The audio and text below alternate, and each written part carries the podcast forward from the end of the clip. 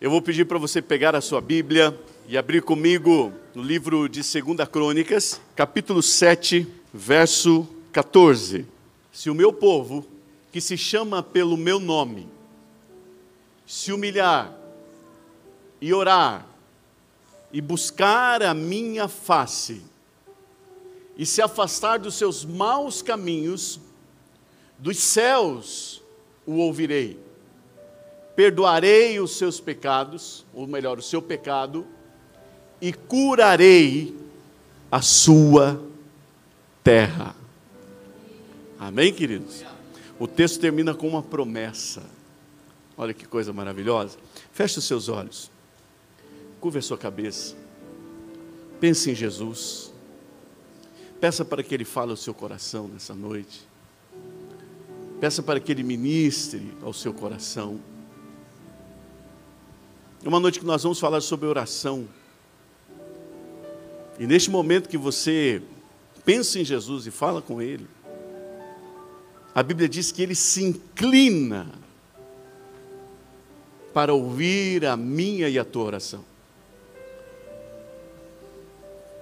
Quando isso foi falado, as pessoas não acreditavam, porque nunca se ouviu a respeito de um Deus que se inclina para ouvir aqueles que o adoram. Pois o Deus que você serve é esse Deus, ele se inclina como um pai, que o filho clama, que o filho pede, que o filho chama, e ele imediatamente se inclina para ouvir o que o filho quer. Então fale para ele o que você precisa, já no começo dessa mensagem. No começo você pode dizer o que está no seu coração, qual a sua expectativa, o que você deseja porque Ele está te ouvindo. E nós temos uma certeza: se Ele nos ouve, sabemos que Ele vai nos responder. Senhor, nós te agradecemos por mais esse grande privilégio, essa maravilhosa oportunidade que o Senhor nos dá de estarmos reunidos no Teu nome, estamos juntos aqui cultuando a Ti. Que o Teu Espírito que está aqui, que está em nós, tenha liberdade para ministrar o Teu querer, a Tua vontade, o Teu propósito nas nossas vidas de uma forma especial. Assim nós oramos, Pai Santo, em nome de Jesus. Amém. E essa palavra, ela nos traz uma responsabilidade. Ela é uma chamada a um compromisso. Quando Deus fala que se o seu povo, que se chama pelo seu nome, Deus está colocando uma responsabilidade sobre esse povo. E esse povo, é claro, somos nós. Nós nos chamamos pelo nome do Senhor. Nós oramos no nome do Senhor. Nós dizemos que somos dele. Nós declaramos que pertencemos a Ele. A nossa família sabe que nós somos chamados pelo nome do Senhor. Lá na nossa empresa, as pessoas precisam saber que nós somos chamados pelo nome do Senhor. Na rua onde nós moramos, no condomínio onde nós vivemos, num bairro onde estamos estabelecidos, as pessoas precisam saber ou já sabem que nós vivemos e somos chamados pelo nome do Senhor. E se somos chamados pelo nome do Senhor, há uma missão. E essa missão é dada nesse texto, nessa palavra.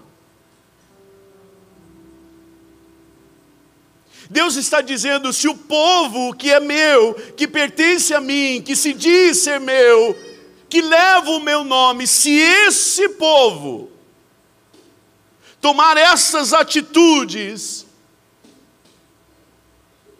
eu cumprirei uma promessa sobre a vida deles. Olha a nossa responsabilidade.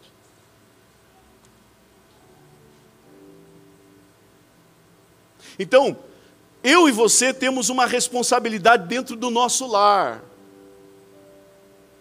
Porque nós queremos muitas vezes que o nosso casamento seja mudado, seja transformado, que a nossa família seja diferente, se torne melhor, ah, lá no trabalho as coisas mudem, as nossas finanças, o nosso ministério, a nossa cidade seja diferente, diminua a violência, seja uma cidade próspera, uma cidade exemplar, que a nossa nação mude. Só que nós ficamos esperando no sistema, nós ficamos esperando nos políticos, nós ficamos esperando nas pessoas. Só que Deus está dizendo: ei, a responsabilidade não está na mão de outro a não ser do povo que se chama pelo meu nome.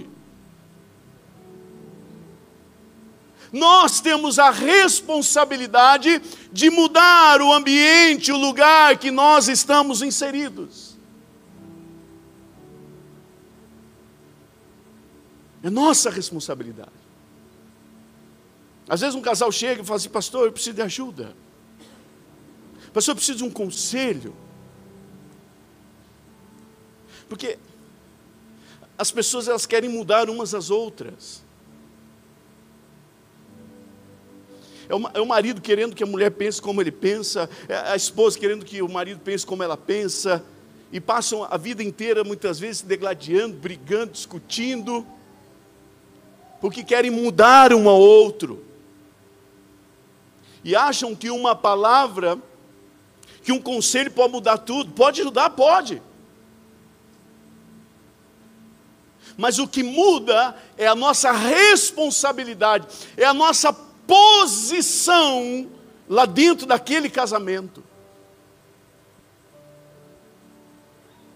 Não é apenas uma palavra, não é querer dizer o que o outro tem que fazer que vai fazer com que as coisas melhorem, pelo contrário, ele vai piorar.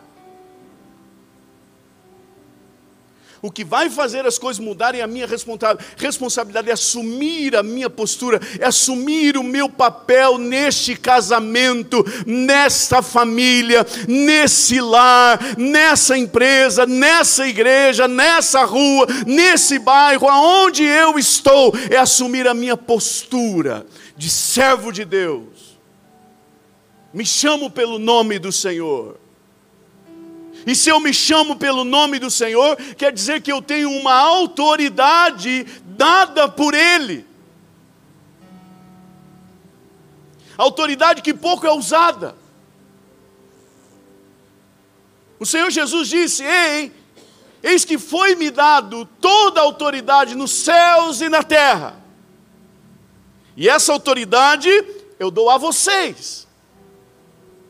Ou seja, nós temos autoridade para mudar o lugar onde estamos vivendo, mas nós não usamos.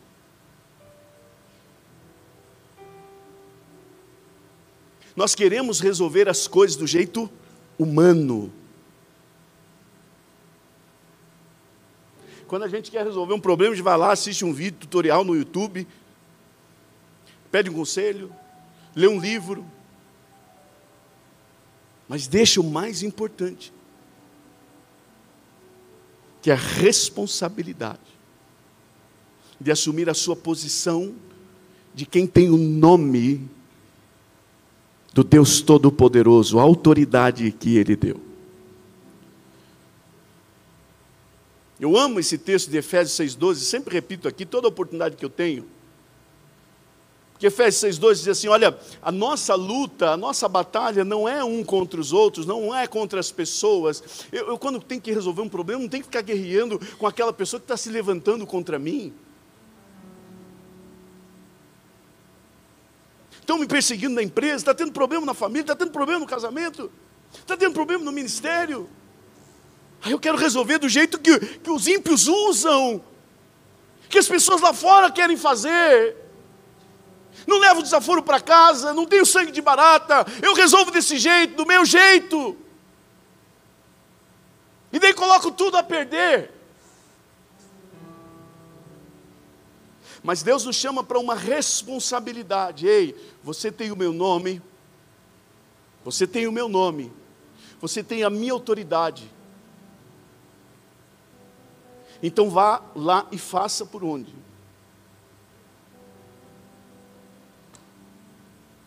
E aquele que tem o nome do Senhor, que tem a responsabilidade, que tem essa incumbência, ele sabe como resolver. E a forma com que aquele que tem o nome do Senhor e sabe dessa responsabilidade, a forma com que essa pessoa resolve os seus problemas e obtém vitória na sua vida, é através de uma vida de oração eficaz. Nós estamos começando um novo ano, estamos no último domingo do mês de janeiro. Muitos de nós fizemos projeto de vida. Se você não fez, eu aconselho você fazer. Que aquele que não planeja está planejando não realizar nada. Planeje o seu ano, faça metas, estabeleça planos. A palavra de Deus nos ensina isso em Provérbios. Apresente diante de Deus os seus projetos. Só que não adianta eu colocar os meus planos, os meus projetos de vida para o novo ano e eu continuar querendo que coisas sobrenaturais aconteçam na minha vida. Preste atenção nisso. Guarde muito bem isso. A maioria das coisas que nós precisamos são respostas sobrenaturais de Deus na nossa vida. Só que como que se consegue as respostas sobrenaturais agindo de forma humana? Então, Juliana, metafísica. Quero acessar o mundo metafísico da forma humana. Como que eu vou acessar as coisas sobrenaturais sem uma atitude sobrenatural? Como? Então eu tenho lá um, uma lista de projetos, de milagres, é, coisas sobrenaturais que eu quero da parte de Deus, porque tem coisa no nosso casamento que é só Deus, tem coisa nas nossas finanças que é só Deus, tem coisa no nosso ministério que é só Deus. Irmão, eu posso fazer tudo o que eu quiser, tudo o que eu puder. Se não for uma intervenção divina, não vai acontecer. Então eu quero algo sobrenatural, mas estou tentando resolver de uma forma humana. Maldito o homem que confia no homem, que faz do seu braço a sua força. Mas bendito é o homem que confia no Senhor e que faz dele a sua esperança, que confia nele. Então, se eu tenho projetos que eu quero que saiam do papel, eu preciso apresentar diante de Deus. Porque senão vai chegar no final do ano de 2023, irmãos, e as coisas vão estar do mesmo jeito, se não tiver pior. Quantas vezes nós terminamos o ano frustrado? Espera aí, mas quando comecei o ano, parecia que eu estava melhor do que o final do ano. E a gente sempre espera terminar o ano de uma forma melhor. E a gente está no começo de ano 2023 cheio de expectativa. Ai, 2023 vai ser melhor, vai ser melhor. Eu vou terminar esse ano, mas irmão, se eu não mudar a minha atitude, já dizia o sábio, não adianta você esperar coisas diferentes fazendo a mesma coisa. Então Deus nos chama para uma atitude diferente do que nós estamos tendo para ter o resultado diferente que nós estamos tendo. E qual é essa atitude? se o meu povo, que se chama pelo meu nome, se humilhar. O que é se humilhar? Deixa o texto para nós lá, por favor. Quem está lá? Pastor Diogo. Deixa para nós lá, Pastor Diogo, o texto, por gentileza. Se o meu povo que se chama pelo meu nome se humilhar, o que é se humilhar? É reconhecer, reconhecer, se humilhar diante de Deus, reconhecer que nós dependemos dEle. É reconhecer que sozinhos nós não conseguimos dar um passo certo, por causa da nossa natureza pecaminosa. Se deixar por conta de nós mesmos, das nossas vontades, dos nossos anseios, dos nossos desejos, as nossas decisões, na maioria das vezes, serão equivocadas, erradas. Então, quando eu me humilho diante de Deus, eu estou dizendo: Senhor, eu reconheço que eu não consigo sozinho. Que eu preciso que o Senhor me guie a cada momento da minha vida. Que até agora tudo que eu fiz foi do meu jeito.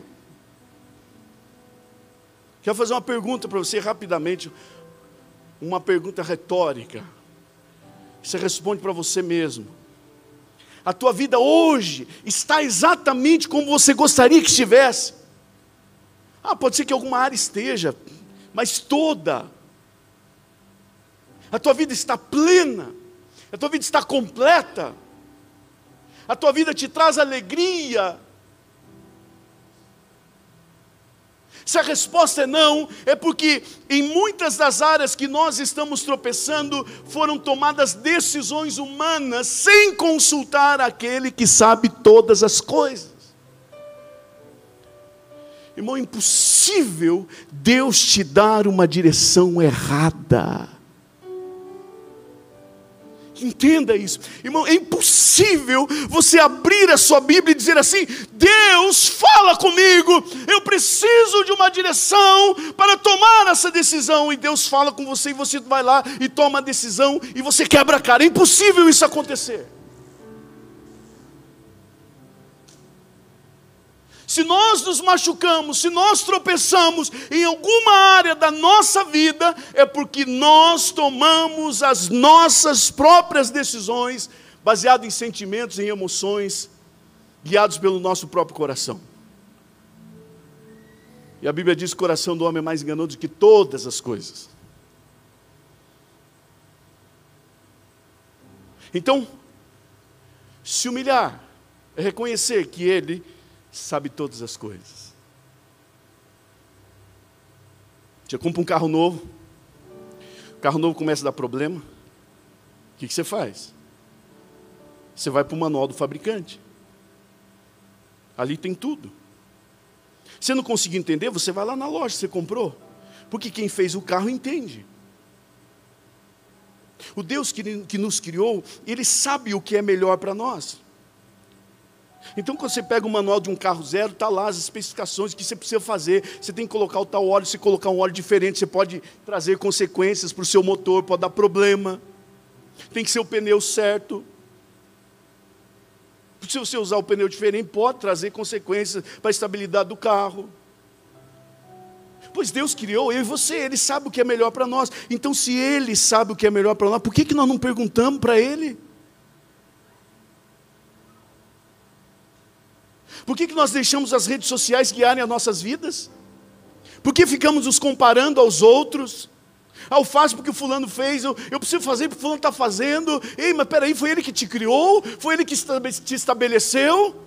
Não. Quem te criou foi Deus. Então você precisa tomar uma decisão, é Ele que tem que ser consultado, é Ele que tem que ser perguntado, é Ele que tem que guiar a minha e a tua vida. Eu falei algumas semanas, alguns meses atrás aqui, que quando eu acordo pela manhã, trabalho o meu dia inteiro, faço a minha correria diária e chego à noite e durmo sem falar uma palavra com Deus, eu estou mostrando orgulho, prepotência e arrogância. Com essa atitude eu estou dizendo, Senhor, eu sei o que eu faço, eu não preciso de Ti. A maioria das vezes a gente só precisa de Deus no momento de desespero. Mas relacionamento não é isso. A gente prega nessa igreja relacionamento com Deus, relacionamento diário, comunhão, vida de oração, vida de leitura, o teu tempo a sós com Deus. Mas a gente só busca Deus quando as coisas estão apertadas. Que tipo de relacionamento é esse? Você gosta daquela pessoa que só vem para você quando precisa de você? Só te procura quando está necessitado. A gente fica indignado. Aí, ó, tá me ligando aí, ó. Tá precisando de alguma coisa, dinheiro emprestado, carro emprestado, alguma coisa está precisando, está me ligando. Nunca me liga. Pois é assim que nós fazemos com Deus. A gente só busca Deus fervorosamente quando as coisas estão apertadas. Mas Deus quer mais. Então, quando eu me humilho, eu estou dizendo, Senhor, eu preciso. E quando eu me humilho, então eu oro. Quando eu reconheço a minha dependência, eu oro. Quando eu sou prepotente, eu não oro. Quando eu não me humilho, eu não oro. Quando eu não me humilho, eu não busco. Mas quando eu reconheço quem é Deus, então eu o busco. Então, se o meu povo, que se chama pelo meu nome, se humilhar, ele vai orar. E quando nós oramos, o Senhor nos responde. Foi o que nós falamos aqui no começo. Eu clamei ao Senhor, salmista Davi dizendo, e ele se inclinou a mim. Irmãos, quando, quando Davi falou isso, muitos daquela época que conheciam outros deuses, ficaram assustados. Como é que pode um Deus se inclinar para ouvir um súdito, um servo? Mas Deus, Ele é Pai.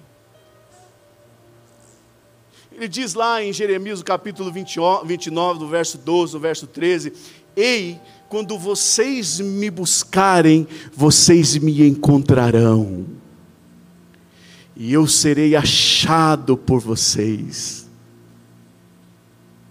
Então, quando nós reconhecemos que precisamos, nós buscamos, e quando nós buscamos, nós o encontramos.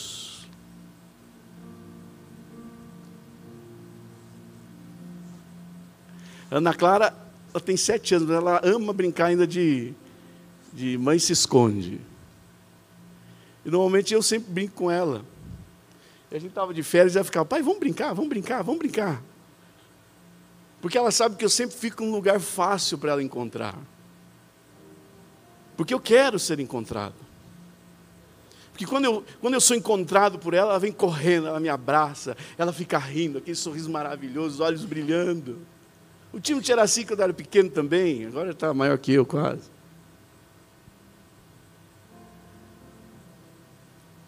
Então o Senhor ele gosta de ser encontrado. E ele quer, ele quer ser encontrado por mim e por você nessa noite. Se o meu povo, que se chama pelo meu nome, se humilhar e orar,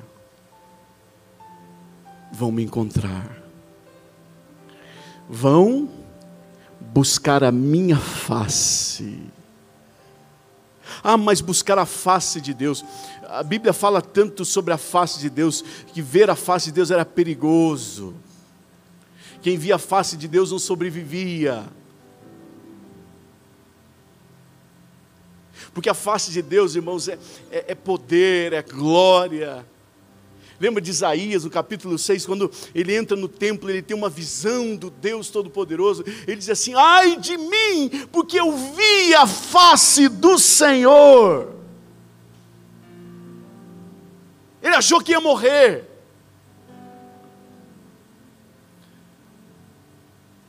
Mas é exatamente isso, esse é o propósito. Ver a face de Deus é para a gente morrer.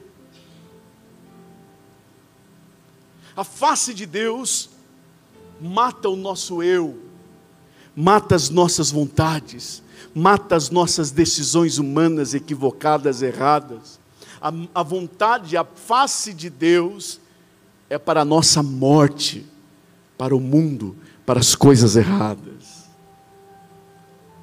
Então, quando eu me humilho, eu oro, eu busco a face, eu morro para mim. Eu morro para mim mesmo. Quem sabe é uma decisão que a gente está querendo tomar essa semana ainda. Não precisa tomar uma decisão. Você já colocou na balança da palavra de Deus? Já colocou para saber se é da vontade de Deus? Mas quando eu chego diante da face do Senhor, ah, essa vontade de fazer o que é errado, de tomar decisão precipitada, ela vai embora. Porque quando eu busco a face de Deus, Ele manifesta manifesta glória, manifesta poder. Esse texto que nós estamos lendo aqui, 2 Crônicas, no capítulo 7, do verso 14, é uma resposta, ou seja, é uma manifestação da glória de Deus. Salomão, quando ouviu isso de Deus, ele estava tendo uma aprovação pela sua atitude de adoração a Deus. Então Deus aprova a atitude do homem de humilhação, de oração, de adoração, de buscar a face com a sua glória.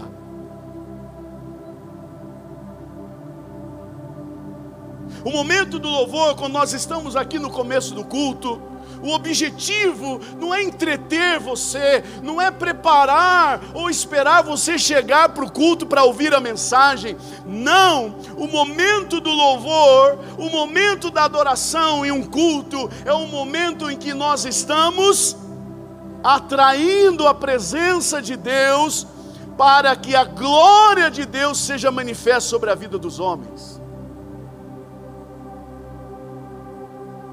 Às vezes alguém entra na igreja, participa do culto, termina o culto e fala: ah, não gostei do louvor hoje. Estava muito alto, estava muito baixo. Estava muito isso, estava muito aquilo. Ei, mas o louvor não é para nós, irmão. Se tem um que tem que gostar ou não gostar, é Deus. E, que, e tomara que ele goste do nosso louvor, porque se ele não, não gosta, ele não aprova, e quando ele não aprova, ele não envia a sua glória. E quando a glória dele vem, é a face dele revelada. Então ali, essa luz mostra o que há de errado em nós.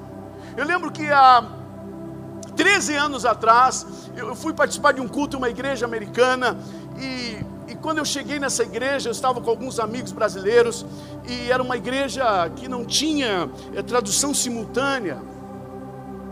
A maioria das igrejas americanas hoje tem, quando você chega antes fala que você é brasileiro, sempre tem um brasileiro, irmão, sempre tem um brasileiro em qualquer lugar do mundo. Brasileirado invadindo o mundo. Eles. Então você fala, eles arrumam um brasileiro lá. Agora eu fiquei sabendo numa conferência, tinham 30 mil pessoas, tinha um brasileiro para traduzir para outros três, na conferência inteira. Então tem brasileiro em todo lugar. Mas naquele dia não tinha, a gente chegou, o culto já tinha começado, não tinha como falar com ninguém, e a gente participou do culto, e a gente não entendia nada que estava sendo falado. E começou o culto, e começou o momento do louvor, mas algo diferente estava acontecendo ali, porque o louvor não era para mim, o louvor não era para a igreja, o louvor era direcionado a Deus era oferecido a Ele. Essa reunião que nós estamos é chamada de culto. E se é culto, nós estamos cultuando alguém, estamos cultuando a Deus. Não é culto ao homem. Se tem alguma coisa acontecendo aqui ou acontecer aqui direcionada a homem, é errado, é maligno. O objetivo desse culto é glorificar, engrandecer e adorar a Deus, Jesus Cristo. Ele é o centro de todas as coisas e ele tem que ser adorado. Então, quando o louvor começa e é para Deus, você sabe que Deus está recebendo. E a gente estava ali e começou aquele momento de adoração e parou e pegou uma moça, abriu a Bíblia e começou a ler a Bíblia em inglês e a gente não entendia nada, mas aquilo começou a mexer com a gente. E daqui a pouco ela até fechou a Bíblia, o pessoal do louvor voltou e começaram a cantar uma canção. Irmãos, a glória de Deus desceu naquele lugar de uma forma sobrenatural. Em poucos minutos nós estávamos com o rosto no chão e a gente não tinha nem coragem de dar glória a Deus, aleluia. A gente só estava pedindo perdão dos nossos pecados, por quê? Porque a luz de Deus entrou, e quando a luz de Deus entra, as trevas têm que ir embora. Então, se eu chego no lugar onde tem luz, eu começo a ver o que tem de errado em mim. Então para ficar diante da face do Deus Todo-Poderoso, eu tenho que me limpar, eu tenho que tirar a imundícia, a impureza, os carrapatos. Então, quando começa a vir a glória de Deus, eu começo a me arrepender. Eu estava vendo todo mundo ali do meu lado, brasileiro, americano, todo mundo se derramando. Os brasileiros que não entendiam nada estavam ali, eh, eh, se, se quebrantando-se na presença do Senhor e reconhecendo quem Ele era. Quando nós buscamos a face do Senhor, Ele manifesta. A glória de Deus é a aprovação do que nós estamos fazendo. Então agora, se o meu povo, que se chama pelo meu nome, se humilhar e orar e buscar a minha face, o que, que vai acontecer? Vão se afastar dos seus maus caminhos. Leonard Hill diz assim: aquele que peca não ora. A primeira coisa que uma pessoa deixa de fazer quando está em uma vida errada, uma vida prepotente, orgulhosa e pecaminosa, é deixar de orar. Isso é um alerta para nós. Quem peca, para de orar.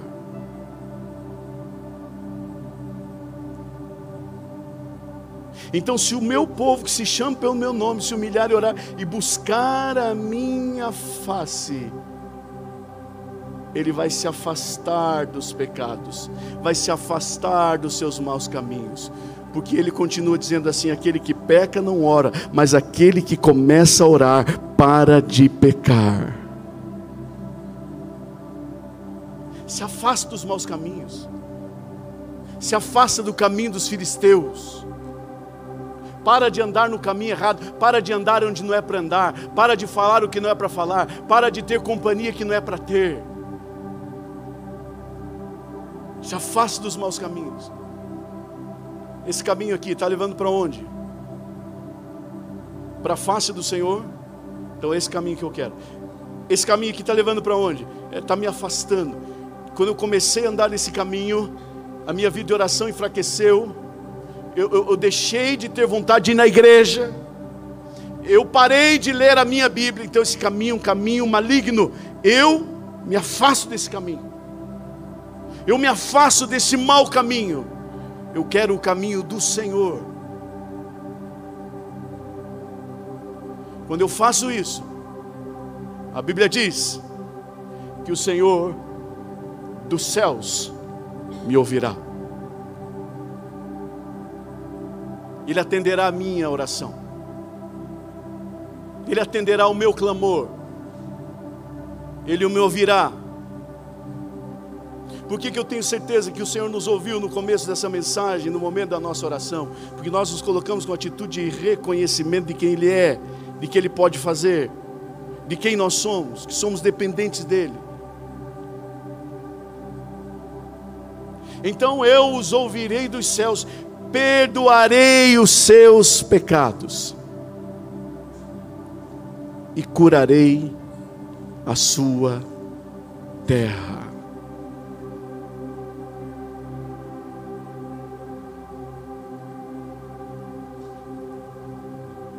Às vezes a terra que nós precisamos seja curada é o nosso casamento.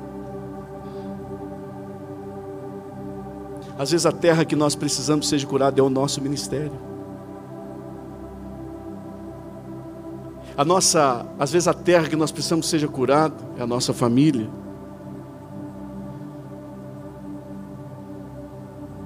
É a cidade que vivemos, é a igreja que estamos inseridos.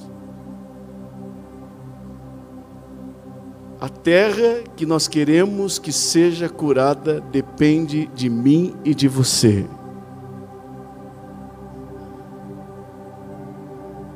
Eu preciso de cura para minha terra. Mas eu preciso fazer a minha parte. O Senhor vai fazer a parte dele, mas preciso fazer a minha parte. Por que, que a minha terra tem que ser curada? Por que, que a minha terra tem que ser sarada? Porque terra ruim não produz, preste atenção nisso, terra ruim não produz, terra ruim não dá frutos. O que é um casamento com terra boa?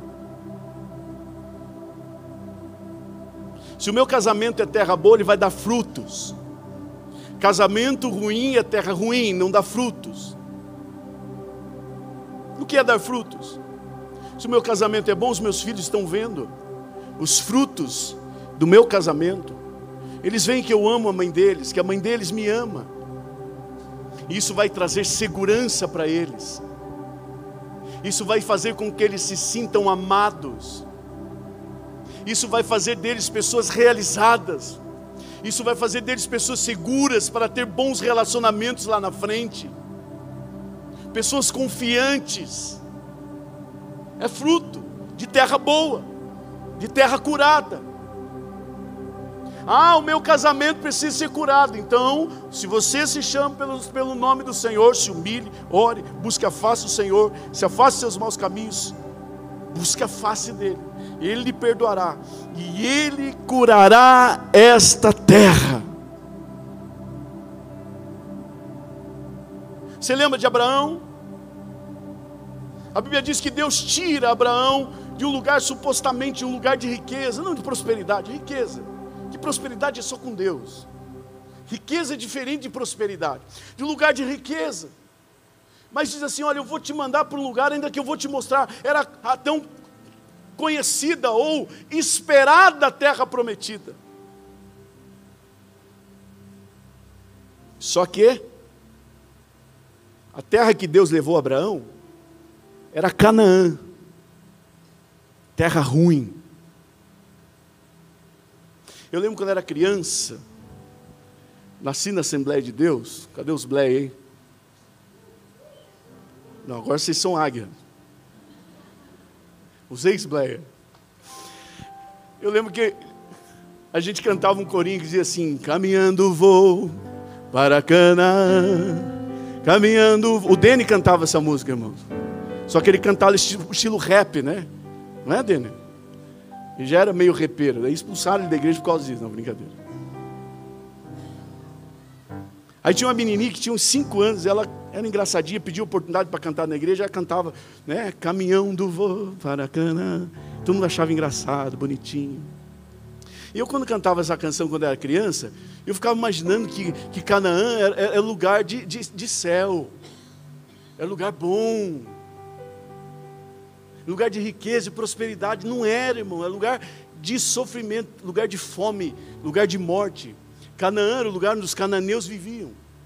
Descendentes de Cã, filho de Noé, amaldiçoado. Homem iníquo. Os cananeus ofereciam seus filhos a Maloque. Toda nação que mata os seus filhos, oferecendo a demônios, terá maldição era uma terra de morte. Mas por que é que Deus mandou Abraão para Canaã?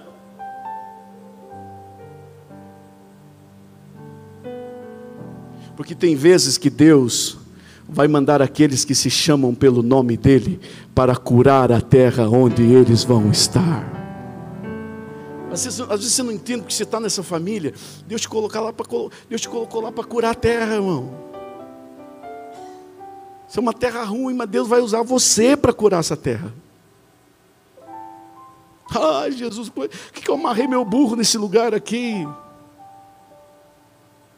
Não é para você morrer, é para você curar aquela terra. Você tem autoridade. Mas a terra está te matando ao invés de você curar a terra. Abraão podia chegar ali e morrer de fome. Mas não. Abraão preparou a terra.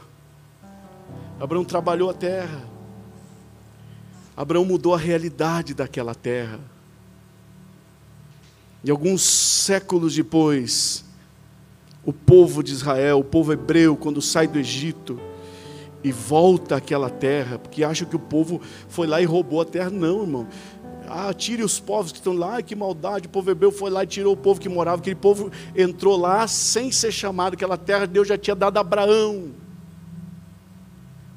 Quando o povo chega na terra prometida, a Bíblia diz que era uma terra que manava leite e mel. Sabe por que a Bíblia fala de leite e mel? Porque são alimentos que não trazem morte. Você mata um porco, o bicho tem que morrer para a gente comer. Quem comeu um beiquinho hoje aí? Um porquinho morreu.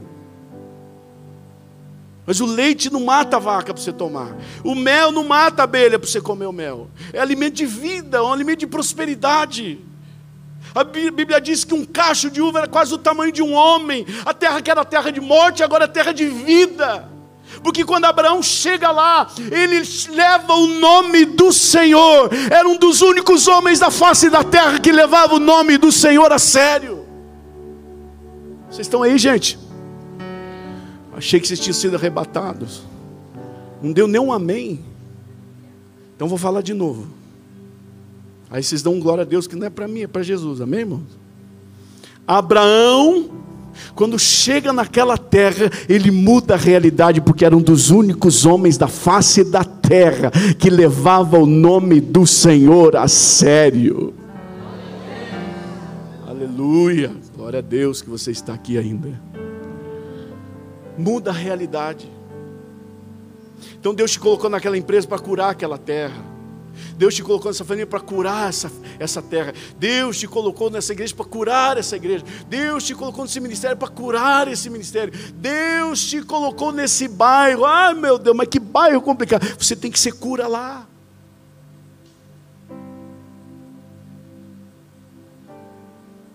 Cura. O Senhor nos chamou para curar a nossa terra. E o que é que nós estamos fazendo? Estamos olhando para a terra desolados? Ou estamos tomando uma atitude? Qual atitude? Com isso eu quero encerrar. Atitude prática. Vida de oração. Irmãos, não tem resultado espiritual sem vida de oração.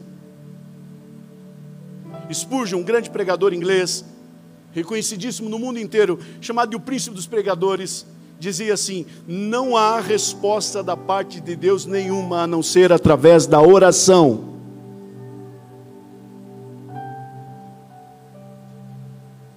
Já ouvi falar que na Bíblia tem mais de 8 mil promessas, outros já disseram que tem mais de 30 mil promessas, e todas essas promessas são para mim e para você. Aqui nesse texto tem, uma, tem promessas maravilhosas, o Senhor vai nos ouvir, Ele vai nos perdoar e Ele vai curar a nossa terra, mas isso não vai acontecer, irmãos, se nós não dobrarmos os nossos joelhos na presença do Senhor.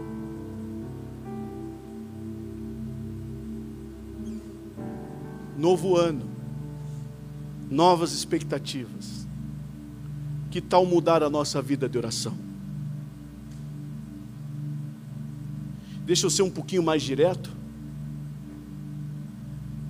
Se a gente participa semana após semana de culto, de culto como esse, se a gente vem na igreja semana após semana, mas a gente não ora, o que é que nós estamos aprendendo neste lugar? Que resultado está tendo na nossa vida espiritual o que nós estamos recebendo aqui? Este é o lugar, este é o lugar que nós somos trazidos pelo Senhor para sermos confrontados pela Sua palavra. Irmãos, se nós somos crentes que não oramos, não somos crentes. Estamos perdendo o nosso tempo. Sem oração, não há nada dos céus em nós.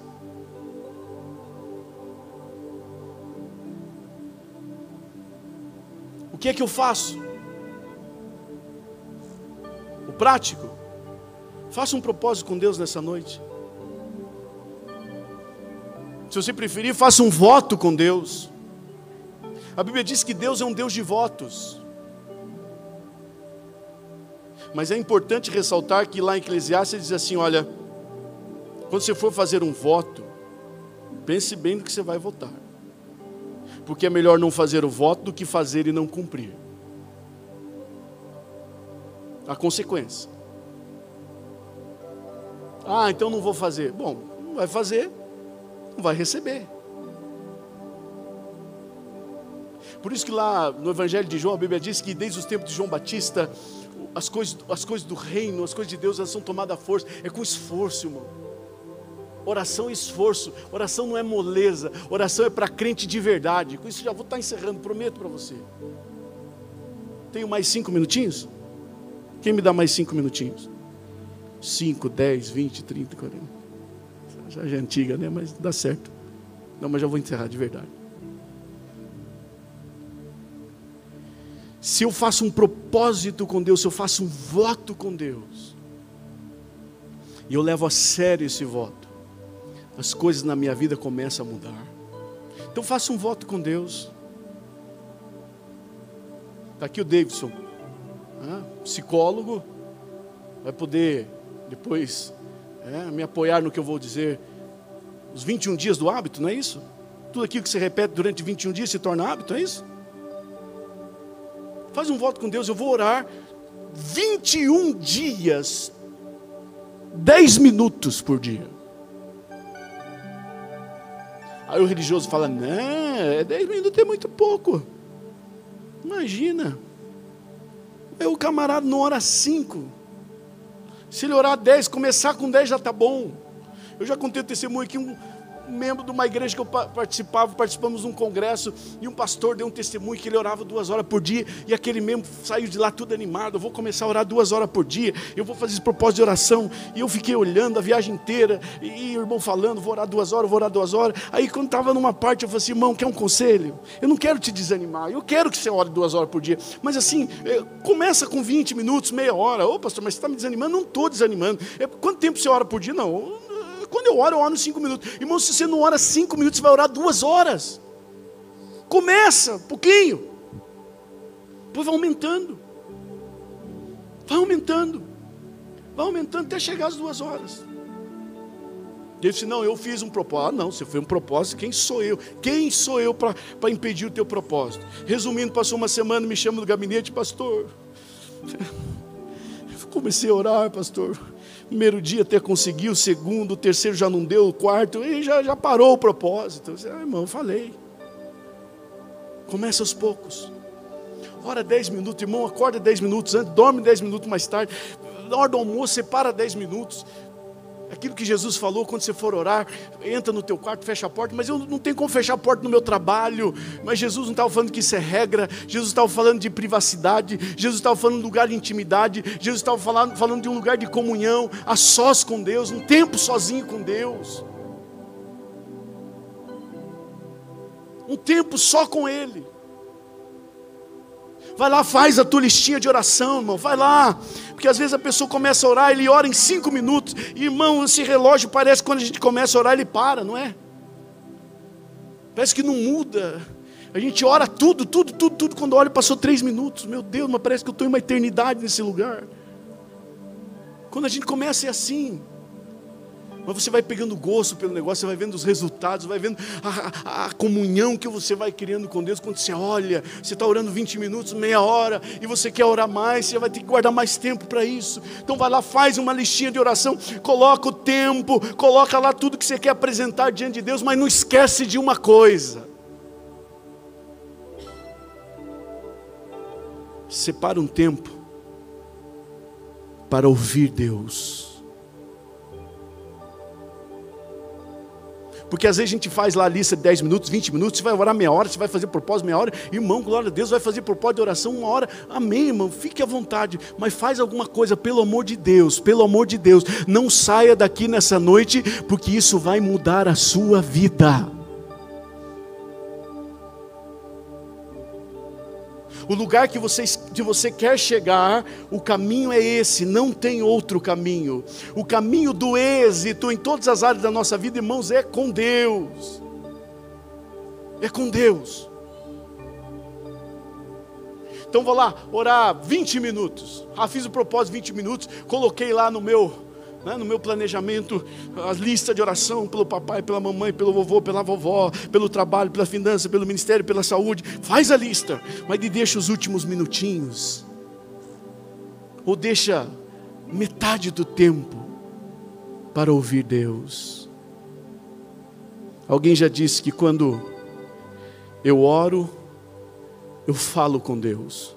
Mas quando eu abro a minha Bíblia, Deus fala comigo. Dobra o teu joelho com a Bíblia aberta.